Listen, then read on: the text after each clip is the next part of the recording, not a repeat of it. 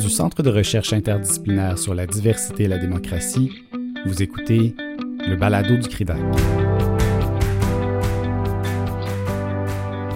Organisé par les professeurs Dominique Lédet, Geneviève Newtons et Geneviève Motard, le colloque virtuel John Burroughs, la Constitution autochtone du Canada, s'inscrit dans la foulée de la publication de la traduction française de l'œuvre du professeur Burroughs, Canada's Indigenous Constitution, que ces mêmes professeurs ont traduit et publié aux presses de l'Université du Québec en 2020. Cette série spéciale du balado du CRIDAC vous donne l'occasion d'écouter les présentations des conférencières et des conférenciers avant la tenue du colloque les 8 et 9 avril 2021 sur Zoom. Nous vous proposons aujourd'hui d'écouter Aaron Mills, professeur à la faculté de droit de l'Université McGill. Notez qu'exceptionnellement, certains balados de cette série sont en anglais. Bonjour, Mognituk. Hello, my dear relatives. I'm Aaron Mills. I teach Indigenous law at uh, McGill Law. I'm an assistant professor and absolutely delighted to be presenting um, at the Borrows uh, Symposium today and look forward to engaging uh, with and about John um, with the rest of you um, at the actual event. So I'll just jump right into my talk. So, John is uh, quick to credit the work of others in establishing Indigenous law as a field of inquiry. But I suspect that many of you probably share my assessment that likely no one has done as much as him for the development and the discourse of Indigenous legal traditions in Canada. And it's in large part uh, because of the legacy of John's work and advocacy that when my career began three years ago, the battle for baseline credibility was already won. Indigenous law is a thing. Law schools, law societies, bar associations across the country have responded uh, often with significant institutional commitment. And increasingly, the bench is beginning to do so as well. And as a beneficiary of these accomplishments, I have the privilege of deciding where to push further. And I've naturally gravitated towards analytical inquiry. Much of my effort over the last 13 years has gone into understanding the conception of law that Anishinaabe elders, knowledge holders, and medicine people have modeled and invoked when teaching me about our law. But the approach, which consequently I'm beginning to articulate in my work, is far from the leading one.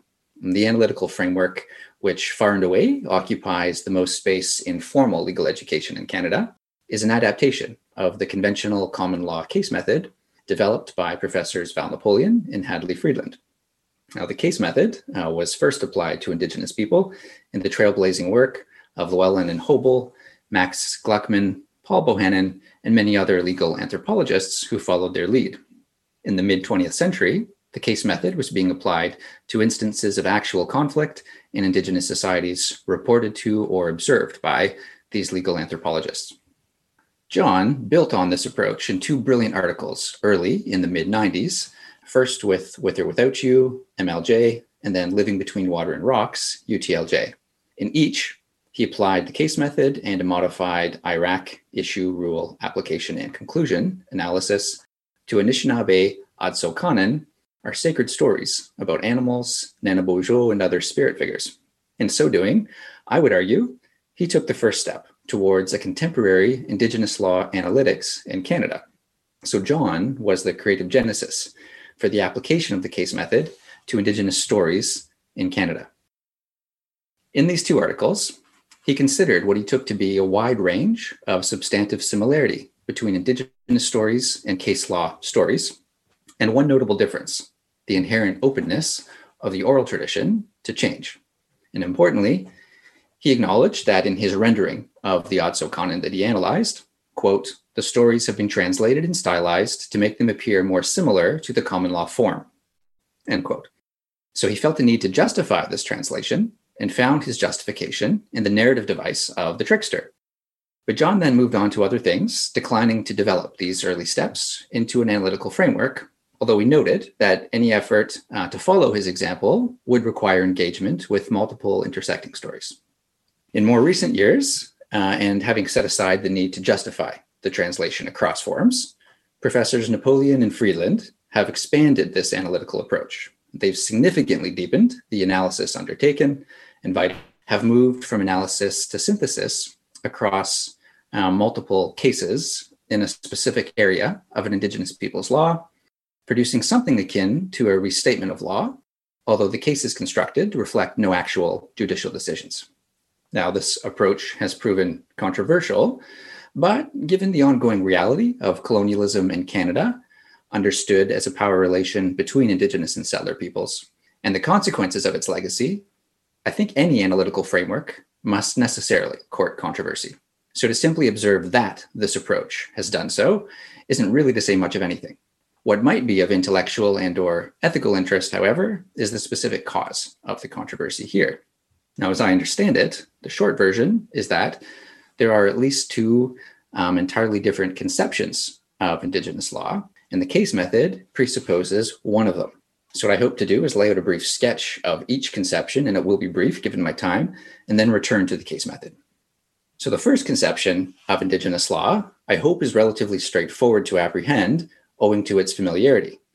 It holds that the kind of difference which jurists must understand and account for regards how Indigenous peoples do law.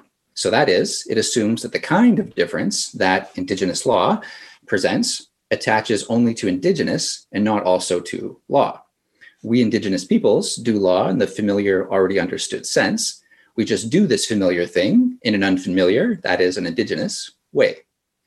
In the familiar sense to which I refer, law means legal norms. To invoke law is thus to refer to a set of kinds of normative propositions.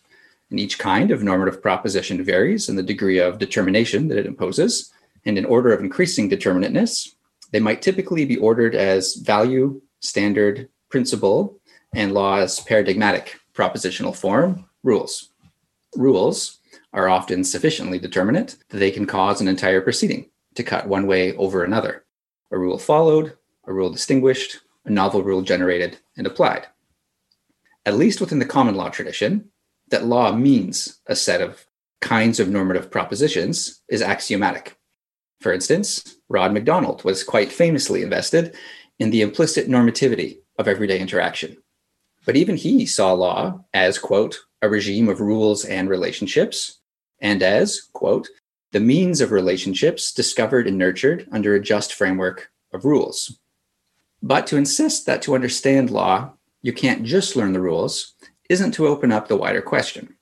Within general jurisprudence, the inquiry which has taken up the most space regards the sources of authority said to legitimate specifically legal norms. So that's what's centrally at stake in the Rod McDonald example, and also in the classic positivism natural law debate. And for most of us with common law training, then, whether legal norms isn't a question which comes into view.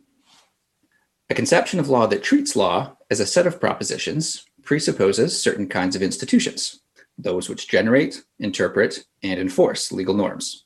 And in Canada, as in modern liberal democracies generally, we've separated these three functions into the legislative, judicial, and executive powers, respectively. And if we think of Indigenous law in this conventional propositional way that characterizes Western law the world over, then the thing jurists must understand in order to apprehend it are the unique sources of authority which legitimate it. So, once more, this is the view that what's different is the indigenousness of law and not indigenous law. Now, on such a view, um, while there are obvious practical difficulties involved, I don't see any conceptual challenges fatal to the integration of Indigenous law with and even within Canadian law. This kind of legal pluralism isn't asking a legislature or a judiciary, at least not in any fundamental way, to change how it thinks. It's certainly asking them to expand their horizons, but for the most part, that's a matter of opening themselves to a larger sense of the whatness of law, substance. Courts, for instance, will retain their existing conceptual starting points, procedures, legal taxa, mode of reasoning, even kinds of outcomes, and simply adapt them to account for the new realities. So, this way of imagining Indigenous law keeps the existing Canadian conception of law and its institutional framework as is and joins in. Its accommodation inevitably causes some readjustment, the scale of which may feel transformative, but the scope doesn't alter the nature of the existing enterprise. So, if we think of Indigenous law in terms of legal norms, and if we thus understand that the thing which renders it Indigenous is having an Indigenous source of authority legitimizing it, then arguably that's something that Canadian legislatures, courts, and administrative bodies may be adapted to do. making the case method a natural, even logical fit. Indeed, in such a context of radical commensurability, it might seem conservative even to oppose such a method. But there are many Indigenous folks, notably elders, knowledge holders, and medicine people, but also ordinary community members, for whom the propositional conception of law just described is inadequate to the task of articulating their systems of law as they understand, teach, and act within them. And as a primary point of departure, those I've been blessed to know and work with in Treaty 3, throughout Manitoba, and in many other communities across Turtle Island have taught me that when it comes to Indigenous law, substance can't be separated from form. Indigenous law must be accessed um, from within the form of the story, the dance, the song, elders' teaching, dream, ceremony, petroform, or the earth itself, which holds it. To engage seriously with Indigenous, in my case, Anishinaabe law, I can't then reduce it to a set of propositions. Now, that's because, on this view, it isn't just the indigenousness of law which is distinct. Rather, Indigenous law is an altogether distinct conception of law. It has unique sources of authority, to be sure, but these are just one part of a larger and different picture. What defines this conception of Indigenous law is that it arises from within an Indigenous sense of legality. So, to apprehend Indigenous law, then, one must have begun to learn the sense of legality that holds it. Now, I can't begin to do that in the 12 minutes I have here. In fact, I can barely sketch out the four elements of this forms lead substance conception of law. But we could start. So instead of an abstract and externalized set of propositions directing my behavior, I draw from an internalized repertoire of source material to form judgments about how to act responsibly given the context.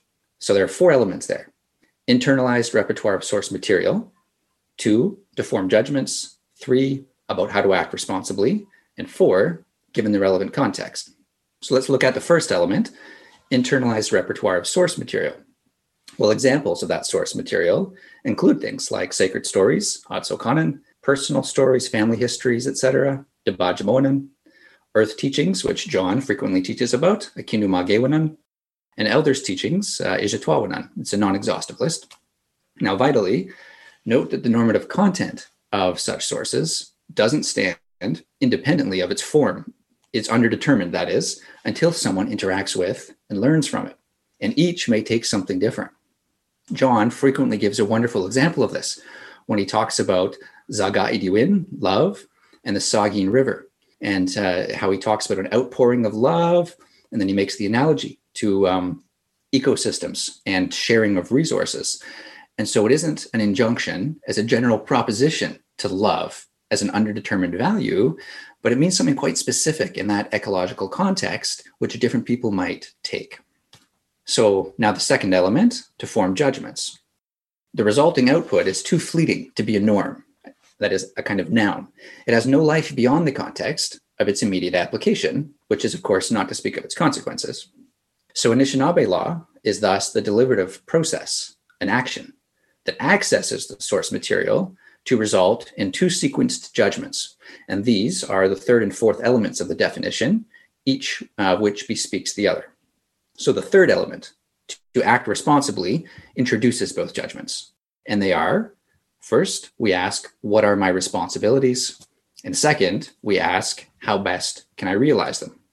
Now, that fourth element, given the relevant context, informs and fleshes out both those judgments. It consists of two aspects tracking each question. The first aspect of uh, context regards kinship. And this is a complex idea, uh, which I can't explain here. It'd be the most complex of all the notions I've introduced, um, other than to say that responsibility lives inside of kinship, that it's a structural feature of Anishinaabe law, it distributes a thin, presumptive set of responsibilities throughout the community's differently situated members. And these presumptive responsibilities, similar in their minimalist degree of determination to a local standard, serve as the normative baseline from which an individual accesses a legal source for application to the relevant circumstance. Now, the second aspect of context regards all the relevant factual circumstances beyond the kinship's structuring responsibility into the encounter, things like time, place, identity, particularity, power, etc. So I hope it's clear enough that we're a long way here from propositions. Neither the relevant norms nor their appropriate application under the immediate kind of circumstance are ever determined in advance. Instead of legal norms, here law means reasoned discernment. And in Anishinaabe the Anishinaabe language, one word for law as reasoned discernment is inaakonigewin. Now, arguably a rigor in the key of reasoned discernment requires all four reasoning modalities of mind, body, spirit, and heart. Now, we might expect that where law means reasoned discernment, the institutional functions of creating, interpreting, and enforcing law will look quite different. So we don't, for instance, find legislatures, courts, or executive decisions or make decision makers.